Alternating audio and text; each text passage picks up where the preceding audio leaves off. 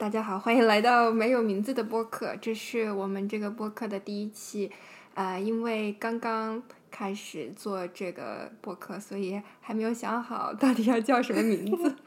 嗯，然后先来自我介绍一下吧。嗯，好，我是 Caroline，大家要原谅一下我这个香港口音的国语，然后非常有这个幸运的机会之下，可以找到朋友来一起。作为另外一个，另外这位朋友就是一起来录这个录音，嗯，对，是大家 Carol 的，其实国语还是蛮好的啦，呃，只是说可能有些时候呢，用的词跟嗯，比如说大陆的大家可能不太一样，嗯，然后啊，我是范，然后也是在这个播客的第二个人，然后希望呃大家 如果说你在收听的话。啊，你们非常幸运的可以听到这节目的第一期哦。嗯嗯，那我们先讲一讲为什么想要做这个播客吧。呃，这是因为就是嗯，最直接的是这一期我们想要的主题叫我住在这里的理由哦。嗯因为呃，是我很喜欢的一个呃在南京居住的日本籍导演叫竹内亮。他制作了一个关于中国人在外国生活和外国人在中国生活的节目，嗯，然后在油管上面是可以看到的，啊，这个节目已经制作了超过五年的时间，然后有了差不多两百期左右的节目。不过这节目很多部分都是关于一个中国人在日本怎么生活和日本在中国怎么生活的，啊，然后各行各业各个人生阶段都有。啊，最这个节目最吸引我的地方是，每次到最后，呃，竹内亮导演都会问说：“你住在这里的理由是什么？”然后，因为我是这个节目的听众啊和观众，然后我也很想要回答啊，我住在这里的理由到底是什么？可是因为呃，竹内嫂应该不太可能到美国来采访我们，所以说干脆就自己出一个节目来回答一下这个问题吧。嗯，嗯，好。那我们的来试一下，就是我们现在大家听到这边，可能就想说，哎，我们两个到底在哪里呢？哦，对，大家这个这个问题要先回答一下。对，大家都不知道在听我们这个录音的时候，就说，哎，你们你们所谓的这边这这里是哪里，是吧？哦，对啊，因为呃，此时此刻我们俩正在我家的客厅的地毯上坐着，然后。呃，用非常简陋的设备开始我们这第一期的节目，这是我们具体在的地方。是的。可是要更大来说的话，我们俩现在都在美国的西海岸，嗯，在旧金山。然后，问题就是我为什么会住在这个地方呢？对，然后我觉得，为什么突然笑？因为想说，哎，大家都会觉得你们本来是哪里，对吧？就是你们家在哪里，然后你们现在在美国这边。嗯。然后我就先说一下我自己吧。然后我自己本身，刚刚我说了，我是一个香港出生的小屁孩这样子。然后呢，怎么说呢？就。从小到大就一直在香港长大嘛，然后有一年，我觉得突然高中的时候是真的在逛街，突然看到街上面特别特别多的那种那种假的 A B C 或者 American Born Chinese 在在街上拨头发啊，然后再讲英文啊这样，然后我回去我就跟我妈说，哎，我也想要去国外看一下，然后呢，我爸妈从来是没有想过要我出国念书之类的。对，然后后面就变成说，哦，因为香港跟英国的那种教育制度是比较相连的嘛，嗯，然后我其实已经有升到英国的大学这样子，呃，有时候就是想说，OK，我已经有我的这个计划是这样子，然后我爸就突然提醒我了一句，他说，哎，你知道你有个 uncle 是在德州吗？然后说，不会吧，要去美国吗？大家我的朋友啊，大家全部都是去英国的这样，嗯。对，然后因为就因为我爸的那一句话，然后我那个时候，呃，十六岁吧，就一个人去念书，这样念大学。嗯，对。当时什么心情？会觉得激动比较多吗？还是会害怕吗？还是怎么样的感觉？嗯，应该是真的是激动吧，就是很很兴奋的那种，因为以前在小一点的时候，已经会出去就是看我的亲戚，他们都在加州。嗯然后呢，小时候你知道吗？就是那种什么都不 care 或者什么都不怕的那种心情。嗯对，然后真的是抱着那个心情，然后就去念大学这样子。嗯，那你在去 Texas 读书之前，你对美国的了解是什么样子的？就在想象中的美国，或者是印象中的美国是什么样子的？我记得到时候当时是美国就是很自由啊，然后大家都就就很开心，因为在亚洲可能就是要跟着一个系统，或者跟大家跟着可能爸妈说的，就是要要叫你做什么的那种路去走嘛。嗯，然后在美国就看到哇，大家都不用读书啊，就觉得在大家 就在高中就在玩啊之类的。嗯嗯，好像这个是这个比较 比较呃 typical 的印象，就大家都在玩，然后有各种各样的活动。对，就很开心的、很自由的那种感觉。嗯然后那个时候就来到就去德州的时候，就什么人都不懂，然后就什么都这边啥都不懂，然后就过来，嗯，对，然后后面对那后来呢？但当你到德州去了以后，嗯，为什么会决定又继续在这边读书呢？在美国嘛，嗯呃，我觉得每个州当时看到每个州感觉都不太一样，然后在美在德州待了两年之后呢，我就有一就是我心里面我就是那种一直想要出去看不同的地方，嗯然后我就想说，哎，那我去试一下别的州吧，这样。嗯有一些人其实他们都很熟悉在自己的一个 comfort zone 嘛，对吧？就是自己的朋友圈之类的。对对对，自己的舒适的这些圈子，这样，嗯。对，然后我发现原来我自己有那种心态，就是我每每一年或者每一两年，就是想要换到别的不同的地方。嗯。对，然后后面就换大学啊，然后毕业了之后，我就其实我那个时候就想要回香港，因为嗯。出国太久了嘛，就就还是会想家啊之类的。对，嗯，那你怎么之后又现在我们坐在这边聊天时，又又回到了美国呢？有时候真的是命运的安排，这个 有时候不能不幸福这种东西，就是、呃，我觉得每个人，就是我自己来说好了，就是会有自己的计划。然后我一心觉得说，哦，大学毕业了之后，我还是计划回香港工作、定居之类的。嗯然后后面回去了两年之后，我我爸爸其实他一直有申请在美国的身份，这样，然后等了十三年，然后我我们一家人就升到了嘛，然后我就觉得，哇塞，这个是我完全是不是在我的控制范围以以内的东西，然后呢，但是世界上就是有这种事情发生，嗯，然后我就觉得哇，这种真的是命运的安排呀、这样。是哦，命运真的是蛮神奇的。嗯对，然后那个时候就算就是想说，那好吧，那就回来美国这边，就是其实就是三年前的事情。对，然后就是选择选择从一个新的地方出发，然后就现在来到加州工作啊，然后到现在就三年的时间了。嗯，对，对的，真的是还蛮神奇的。其实就是我跟 Carol 在有一些经历上面也有点相似，然后有一些东西也不太一样。不过的确是真的是命运和巧合，有些时候是自己的选择，但是有些时候就是命运。呃，在冥冥之中就推着你往前走的感觉。对，嗯，像我最早的时候对美国的印象，是因为我小学的时候的一个很好的朋友叫 Kate 吧，然后她是一个应该算美籍华人，然后当时的我真的是小屁孩，英语都是只会说 A B C D 那种，然后他就到我们那个小学去上学，然后他就哇，就英语说的很溜，就 native speaker 的那种。而且他们家的背景呀、什么，就是跟我平常所熟悉的生活就完全不一样。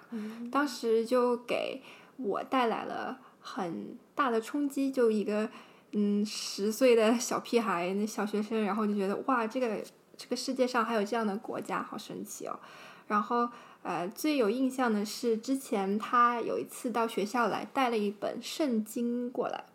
然后特别神奇的是，他那个圣经是当时好像他们一个国际学校老师给他，然后当时我根本读不懂啊。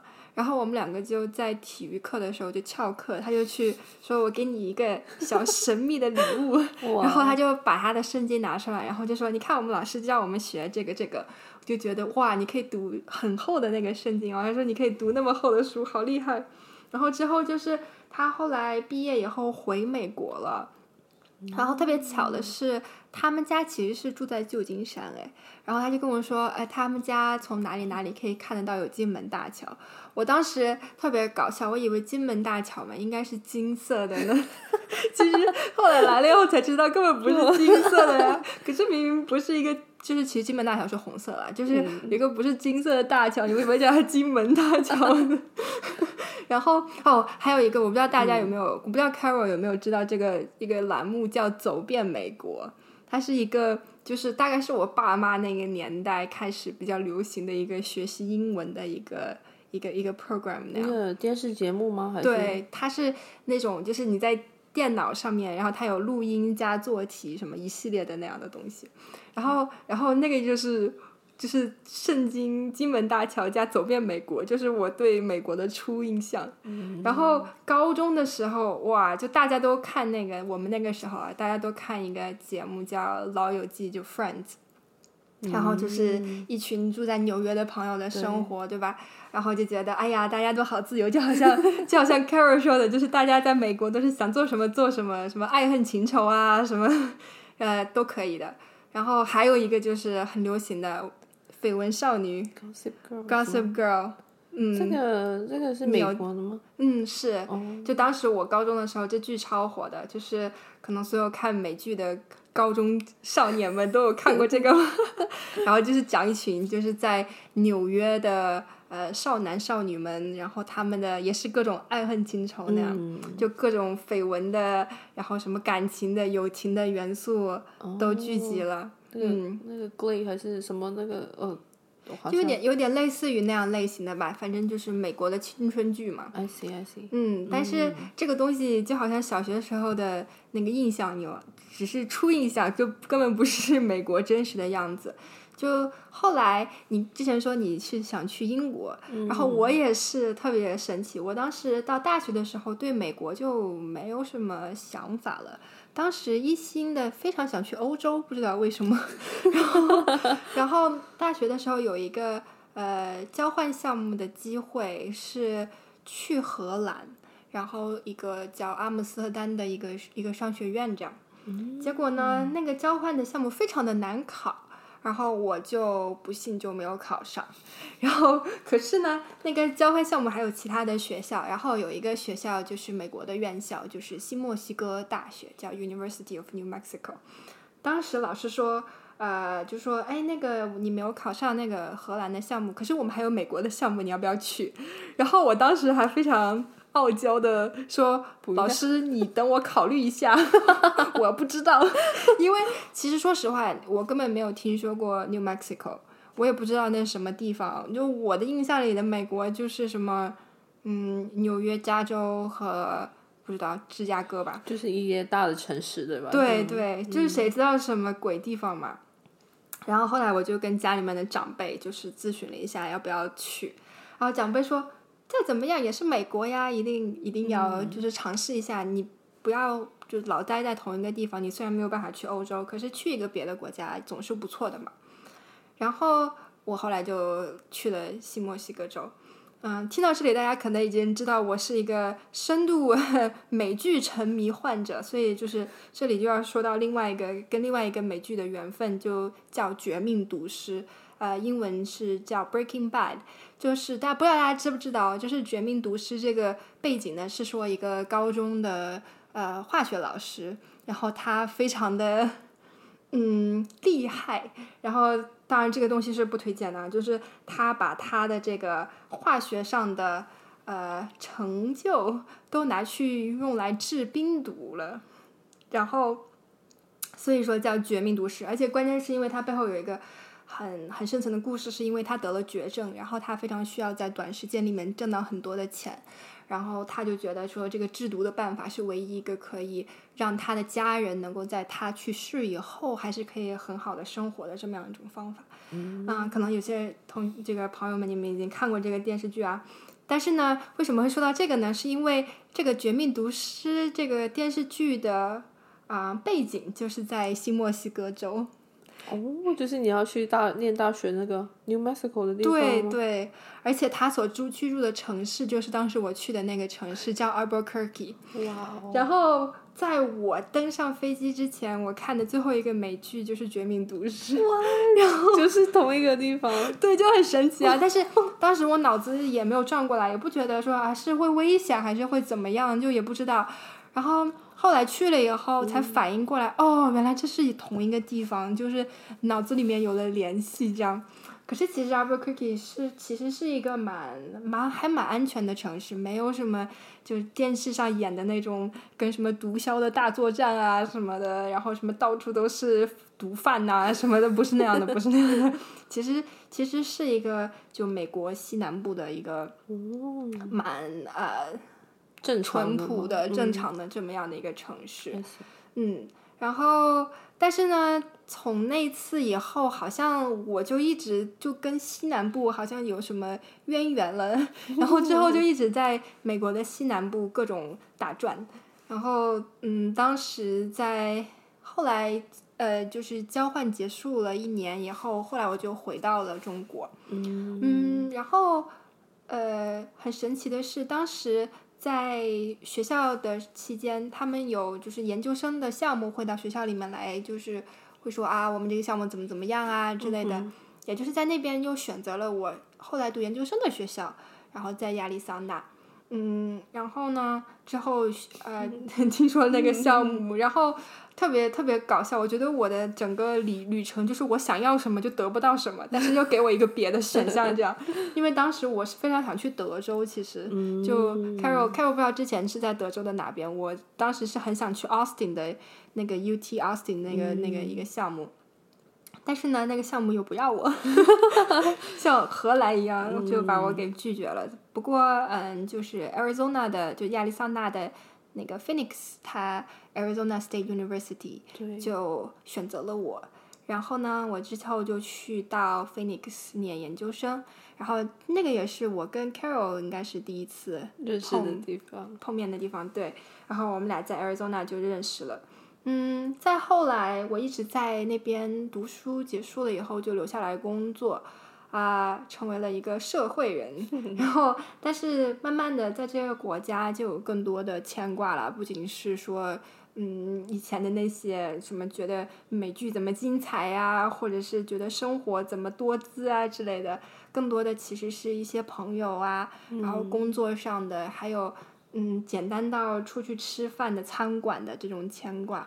然后对啊，现在就呃继续在这个国家待下来了。嗯，真的真的跟我们之前可能出国之前看到的电视剧里面的东西啊，或者电影的情节，然后到真正过来到现在，嗯，真的有差，对？真的完全是其实蛮不一样的。其实想想每个国家都是这样，你想中国的电视剧有些时候看它，怎么可能是反映 国民的真实生活嘛？就肯定都是一个非常片面的印象，但是都是因为阴差阳错的根据那些印象，就反而会决定了你去一个国家或者是留在一个地方。嗯，不知道大家听了这个故事以后，呃，自己有没有想到一些为什么自己会留在哪个地方的一些理由呢？真的。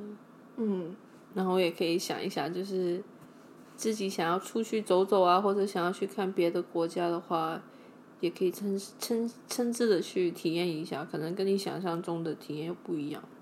对对，还有很这个不一样是一个可能是一个常态吧，因为嗯，不管是去任何的一个地方，可能在外部了解到的信息，不管是现在虽然说信息很发达呀什么的，你可以马上有很多的渠道知道很多的东西，也是。和你自身去体验一些东西还是很不一样的，对的，嗯，所以说，呃，要有一颗开放的心去接受这些体验和呃去理解嗯各种各样的东西，其实还是蛮重要的，我觉得。真的真的，嗯，我们可以，那所以你在这边美国这么久了，你有什么觉得是最怎么说呢？最印象最深刻吧？就一些故事啊什么的。嗯，印象最深刻的故事啊，之前虽然说就是不要把美国当成电视剧什么的，可是 其实有一些时候还是会有一些很电视剧的情节发生，就还就还蛮好笑的。嗯，对，我就想起来，当时，呃，当时很多的时候事情都是在新墨西哥做交换生的时候发生的，因为当时的我也是刚到美国嘛，就。呃，不怎么怕事情，然后又比较好奇，所以就会把自己投身到各种各样的一些活动里面去。嗯，然后呃，我分享一下我自己去背包旅行的一段经历吧。嗯，当时是乘坐火车，在其实在美国，就是坐火车是一个非常普遍的事情啊。就首先跟跟国内可能不太一样，这样，然后。就是乘火车从穿过了美国的西，就是从西边到东边，然后从坐坐火车，然后一路北一路东上，然后一直到了这个呃，就是新英格兰地区，就是 Boston 啊、费城啊这些地方。嗯。当时呢，我一路上因为省钱嘛，就住那种青年旅店。嗯。然后在费城的时候，呃。哦，还要说到一个问题，就是这个这个美国是二十一岁才是合法，就是可以饮酒的年龄。嗯。所以二十一岁之前，对吧，Carol？你应该也知道，就二十一岁之前在美国是不可以去去。喝酒吗？对，你不可也不可以去吧啊，就是不能，就是你。嗯，有办法可以买到酒，可是说就是其实上是不行的，你起码不能去 bar 啊什么的。哦。当时我我我去玩的时候是刚好过了二十一岁，就是觉得世界非常的新鲜，非常想要体验美国的夜生活，所以呢，又遇到这个青年旅店的很多很多人，就和他们一起去费城的这个酒吧去玩。哇。嗯，但是具体的事情其实我都已经记不太清楚了，就是记得很响的音乐，然后这个酒也不是很好喝，但是就很嗨嘛，所以就觉得你好大胆呢，都很开心。我对嘛，就是我说可能呃这个东西不推荐啊，就是说我的这是我个人的经历，对对对对，就好像刚才 Carrie 说，真的很大胆，因为毕竟是在一个陌生的国家，当时我在美国也就是差不多一两一年都不到的时间。所以其实是一个呃挺冒险的举动吧。你那个时候是什么抱着什么心态？你就是想要出去玩吗？还是到处看看吗？还是？嗯，你说就是为什么要去 bar，还是为什么要去背包旅行？对对对，就是啊，backpacking。嗯，就是想要出去玩而已。哇，一个人自己坐火车真的不简单，因为说真的，我来美国也快。五六那个时候，如果算念书啊，然后五六年我都从来没有坐过火车。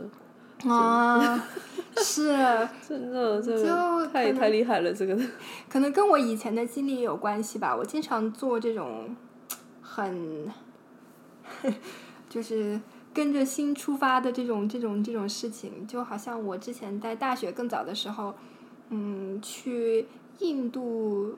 待过一个多月的时间，然后大家也会觉得哇，这个国家有点危险呐。然后也是坐着火车到处去旅行，然后当然当时是有有朋友一起的，但是嗯，相比起来，就美国的这个环境会好很多。嗯。然后还有做过，对，在美国还做过那个呃，Greyhound，就是那个灰狗巴士嘛。哦，我听过，长长途巴士那样的。对，那个我也没有坐过。我还坐过，就就是反正年轻的时候嘛，然后还做过这种隔夜的，也是那种 super bus 还是什么，反正另外的一个东西，就是两个刀还是多少钱就能买到的火车呃 bus 票，然后就是你就坐一个晚上，这样就可以省旅店的费用。哎，其实就是一个穷学生想要出去玩的苦难史了。大家可能，大家可能听到这边想说，哎，美国的生活都是这样子的吗？哎，这个东西就是，就是看你怎么想吧。你说当时的我啊，是，呃，大三的学生，从中国来到美国，其实就讲到另外一个，就是美国的生活成本，你说说高也不高，但是其实也不低的。嗯，你去住一个酒店。就算最便宜的那种呃汽车旅馆 motel 也得要七八十到一晚，嗯，那你要换算成人民币的话，也得要呃四五百块钱呢一一晚一晚，所以一个人，所以说这个其实是一个非常高的成本。然后，但是呢，你比如说你住青年旅社，然后你的床位的话，大概就是便宜的话可以住到十多二十到一个床位这样，那就会节省很多钱。还就其然后还有一个就是，比如说你要是住青年旅社的话，就可以住到一个很中心的位置，就比如说。像当时我在纽约的时候，就住到了那个 Times Square，就时代广场的附近。如果你去找那边的酒店的话，你起码就是两百多到到三百到一晚晚吧，嗯嗯，至少。可是你要是去那个青年旅店的话，可能就嗯十分之一的价格就可以了。嗯。所以说这些东西的背后其实就是穷，但就是穷和胆子大的结合，对。对，可是如果你问我现在，比如说我现在已经工作好几年了，然后我自己的出行方式也有很大的改变，你问我会不会再去做这样的事情，或者是再去什么半夜的跟着大家出去 bar 跟不嗯。认识的人，可能真的不不会了。真的不会了，就是。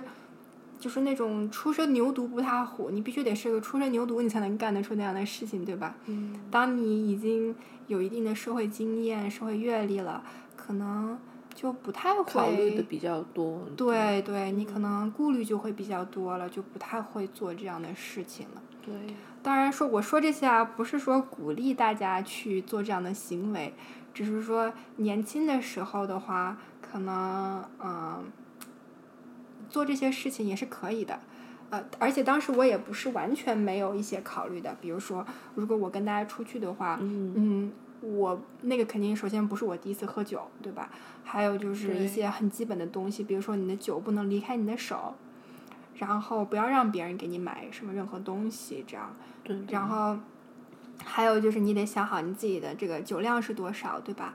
然后还有就是说你去的这个这个区域，你你应该是一个公共的场合，而不是说、哎谁家要开什么 party 了，然后把你给带过去了，那样就是非常不行的，对吧？对，所以说，嗯，可以可以有一些啊、英文叫什么 leap of faith，就是说你不知道是怎么样的，有一些未知的东西你可以去探索，但是呢，有些基本的那种嗯东西还是要还是要考量考量，对对对。还有比如说像我之前是因为我我为什么可以去这么旅行？就像我之前跟 Carrie 说，是因为有很多以前在印度啊，在各种国家的这种背包旅行的经验。嗯如果说你没有这些之前的这些东西的话，其实也你可能自己都害怕了，你也不太会啊、呃能够很享受这种旅程。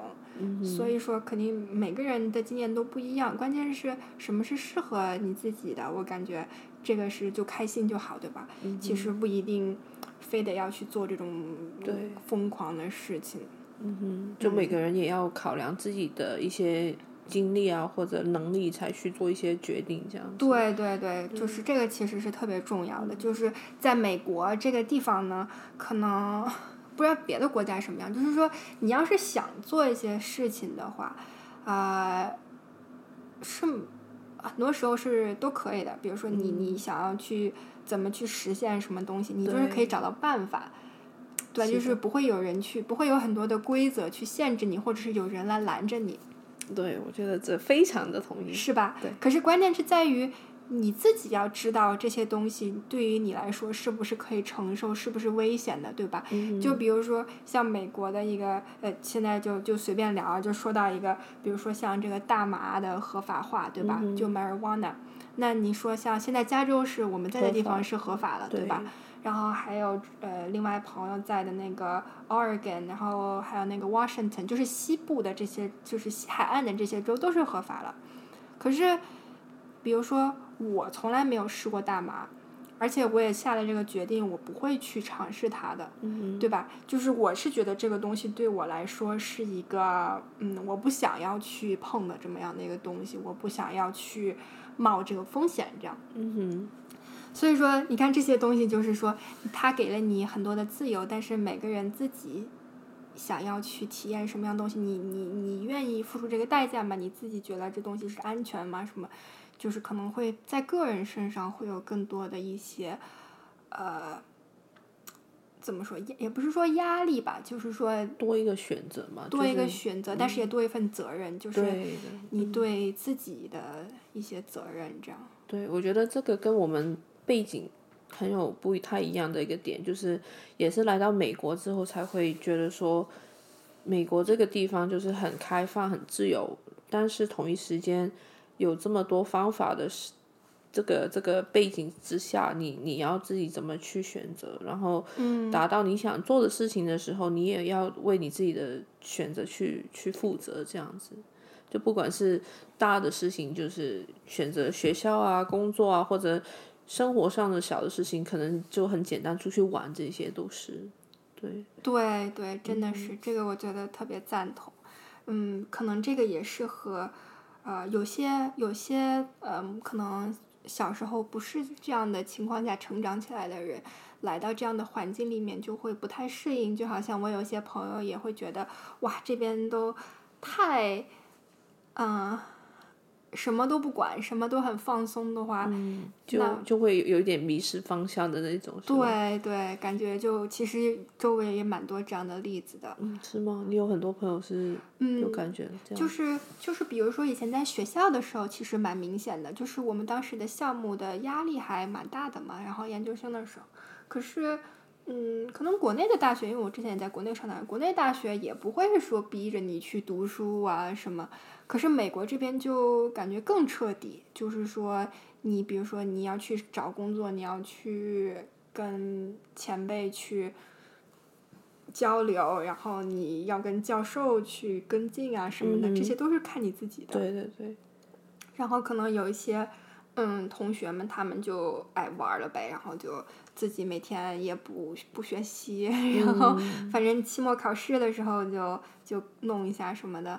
结果后来之后毕业了以后，因为因为我们读的项目是需要有嗯比较多的实践的这样的，所以说他没有足够的这种实践的经历啊什么，就没有办法找到工作。嗯，但是呢，学校是不会管你的，对吧？学校不会跟你说，啊，你你这个学习成绩不好了，你你赶紧注意一下什么，其实是不太管你的。哦，但是但是你自己也是最后是付出了这个代价，对吧？就是因为你没有有太多的这种吸引的东西，然后你自己不知道你自己的方向是什么，嗯然后就走走向了你自己不想要选择的那个路吧。嗯，就是也是太自由，对吧？然太自由了，有对有些人就是会，他也怎么说呢？就就两边也不能说很清楚、很快的找到自己想要的事情的时候，嗯，就生活上啊或者学习上就就有点没有人管的底下就不知道做什么了，对吧？对呀、对呀、对呀、嗯，那那比如说像 Carol，你会那现在你到美国大概多长时间了？算起来的话，哇，这个真的是个好问题。我觉得从第一第一次打他出，就是他回来德州，呃，到现在差不多快十年了。对十年呢。对，中间毕业之后回去香港有两年，但是差不多十年的时间。嗯，对，就其实之前就我和我们家人聊天的时候，老是听说一句话，就是说你基本上你在成人以后的大部分时间都是在另外的一个国家度过的。我觉得你差不多就这样的情况，对吧？就是就嗯，按十八岁算成人的话，可能真的是大部分就是十八岁。为什么说这个这个阶段那么重要？是因为你很多的对世界的理解啊，然后你的价值啊之类的东西，可能都是在这么样的一个时期形成的，然后你都是在这样这个国家度过。那那对你来说，你会觉得，嗯、会对这个国家的感情会会会更加深厚一些吗？还是会反而觉得时间长了有点厌倦了？还是一种什么样的一种感觉呢？哇，这个真的是很很深沉的一个问题，很有深度的一个问题。因为说真的，一般人的话很难理解这种到底是怎么样的一个心情。嗯除非说大家都有过来美国生活过或者住过才会懂嘛。嗯然后我觉得，我觉得的确一段时间，跟我一些在香港啊、国内的朋友的价值观的确有不一样。嗯，然后他们都会经常说：“哎，你都不适合回来工作的了，你可能你不可能就是 work overtime 啊，你可能就是你你怎么去跟别人去坐公车，然后去塞车那种。”是是是，就是也不能也不已经不说那种那种呃价值观或者时间 work hours 的那种东西。嗯然后我觉得现在现在对我来说真的有一点，如果说说工作上面的话，嗯，有点真的不不太，我自己会选择在这边工作，嗯，真的。然后嗯嗯，而且对，有说真的，现在刚好我们现在录这个录音的时候，也是一个 holiday season 嘛，对对对。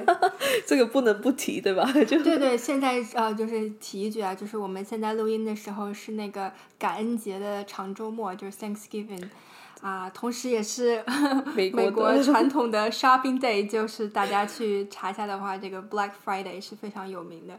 虽然今年啊，今年又是一个特殊，因为疫情的影响，所以说很多的线下的购物的这种活动都搬到了线上去举行。但是因为这种长这个长周末呀，然后之后接下来又是呃 Christmas，所以说很多的美国这边文化的传统或者企业文化的传统，就是说可能呃工作会比较减少一些，然后呢大家都会开始说休假，然后呃多和家人团聚的这种时光，可能在香港或者甚至在中国的大陆就不是太常见这种情况，嗯。对，就可能在中国可能也是 Christmas 或者倒数的时候会庆祝的比较多嘛，然后但是同一时间就是像这种时间点的时候，你想象一下，大家可以想象一下，就是周围的人。就很有有心心，大家可能心里听到这边都为我们在淌泪了，这样子。就会觉得说，大家你想象一下，周围的人都是 family 一起在吃、嗯。吃大餐啊，然后拆礼物啊那一些。是，然后我一个人就会，对，就是哎不能不说，对吧？就对对对，我觉得这个就是独在异乡的这种困境，我们可以再再多一期节目再说说这个。我感觉这个就是生活上的一些好或者是不好的东西，嗯，这个的确还又是一个比较深的话题。对，嗯，所以所以现在就是整体来说，我觉得也是一个对自己的一个选择。所以嗯当然我们有没有一个地方是完美的，但是我觉得我现在。当下做这个决定，还是在美国生活啊，也是我觉得是一个正确的选择。嗯你呢？你会现在什么想法？啊，我也是很很纠结。其实还是说回到最最开始的时候说，就是一个对一个国家的认识的加深，然后导致我每个阶段都有不同的想法吧。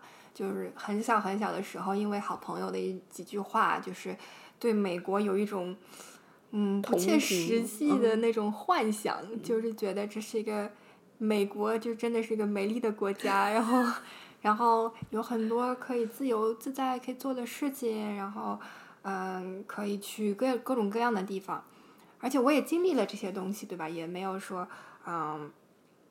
就只是，嗯，就是在一个地方就这么生活，也到处去旅行，到处去走，到处去玩儿了。但是呢，现在我在美国也是差不多蛮久的时间，可能也有个六七年的时间了吧，至少。嗯，非常同意 Carol 刚才说的这种，嗯，在有些节假日的时候，然后不能和家人团聚的这种困苦。嗯，呃，其实是让人非常难受的，真的非常难受。人在异地，嗯，真的，真的，真的，真的，特别是因为啊、呃那句话是怎么说的？没有对比就没有伤害。特别是在你每次看到你的同事们、你的同学们都回家去跟家人团聚了，然后他们都会问你说：“哎，你过节怎么样啊？”然后你说：“啊，我什么都没有干。”就那种时候，真的会觉得哇，我到底为什么还要待在这里呢？对，嗯，但是呢，就好像我们刚才分享的那些各种各样的事情、各种各样的经历，就是这些好的事情，并不会因为这些不好的时刻就消失了。嗯哼，而我觉得我继续待在这个地方，也是因为，嗯，这些好的东西吧。而且可能是我自己的性格本身还是会比较向积极的方向去看的多一些。呃，有些时候会因为一些消极的这种情绪啊什么会很难过，可是大部分时候就还是很积极的。就好像现在我们在录制的时候正是疫情期间，其实非常的不是一个一个人待在国外的一个很好的时机，对吧？因为你的行动也非常受限，然后啊，这个美国这个地方不知道大家有没有关注这个疫情啊？就是情况也非常的反复，然后呢，你真的是。就是最坏最坏的情况，如果真的生病了，谁来照顾你？然后所有的这些东西都会让人感觉到压力很大。但是呢，我又同时想，我现在在加州生活也是呃刚开始不久，然后我还非常期待一些新的这种经历啊，可以做的事情啊，然后以及我现在可以跟 Carol 坐在这边聊天，也是因为我们俩都选择了。留在这个地方，所以才会发生这样的事情。嗯，所以想到这些呢，我还是觉得起码给自己再再给几年的时间吧。嗯。然后之后可能人生到另外的一个阶段，又必须要做出选择，或者自己要怎么样。然后到时候再看呗。可能对于现在的我来说，我也是觉得可能还是会想继续在这个地方生活。嗯，真的挺好的。我们都我们都觉得就是。活在当下，就觉得做一些当下觉得最适合想做的决定，然后不管之后怎么样，也不能不会后悔嘛，对吧？对对对，就是虽然说人生可能你完全是呃活在当下，然后完全不考虑长远的话，也许对你的人生来说也会有很多的损失。可是你要是每一步都计划的那么清楚，你别像一个国家一样的五年计划、十年计划的，嗯，其实这个世界改变的太快了，对吧？就好像我们一年前还不知道这世界会遭遇这么大的这么一个灾难，那那这些事情你怎么去计划呢？对吧？对。还是有些时候你当下的快乐可能就是你心里最真实、最想要的东西，就抓那个就好了。嗯嗯。